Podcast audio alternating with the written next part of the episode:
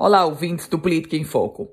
A feirinha de Santana, na cidade de Currais Novos, ocorrida há poucos dias, trouxe um encontro político que soou como definição. O deputado estadual Ezequiel Ferreira, ainda presidente da Assembleia Legislativa do Estado do Rio Grande do Norte, ele vinha se mantendo muito discreto no seu posicionamento com a governadora Fátima Bezerra. Inclusive porque, há poucos meses, ele próprio esteve analisando a possibilidade de ser candidato ao governo do Estado no palanque da oposição. Manteve um silêncio enquanto analisava e, por outro lado, nesse tempo de silêncio, conseguia manter os seus cargos, inclusive de primeiro escalão, na gestão do governo do Estado.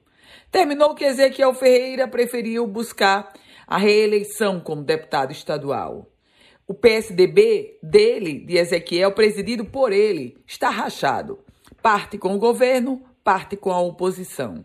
E até então, Ezequiel, ele vinha se mantendo, como a gente costuma dizer no jargão da política, no muro nem para o lado, nem pendia para o lado da oposição, nem pendia para o lado da situação em que pese os seus cargos comissionados continuarem exatamente onde estavam no lado do governo do estado. Agora, na feirinha de Santana e Currais Novos, Ezequiel Ferreira parece ter exposto a sua definição, que é caminhar com o palanque de Fátima Bezerra para o governo e de Walter Alves para vice-governador. No entanto, a presença de Ezequiel nesse palanque não garante a presença do PSDB.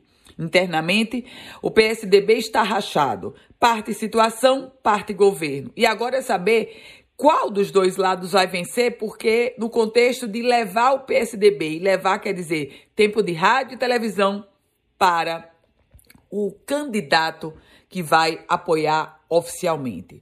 E tem um outro aspecto. Nesse contexto todo, agora a campanha ganha volume, a pré-campanha ganha volume, vamos ter as convenções e é na convenção que qualquer partido, ou melhor, que todos os partidos, inclusive o PSDB, vai ter que se definir oficialmente falando se vai levar o seu tempo para um, para outro, ou se não leva para nenhum e fica no muro. Eu volto com outras informações aqui no Política em Foco com Ana Ruth Dantas.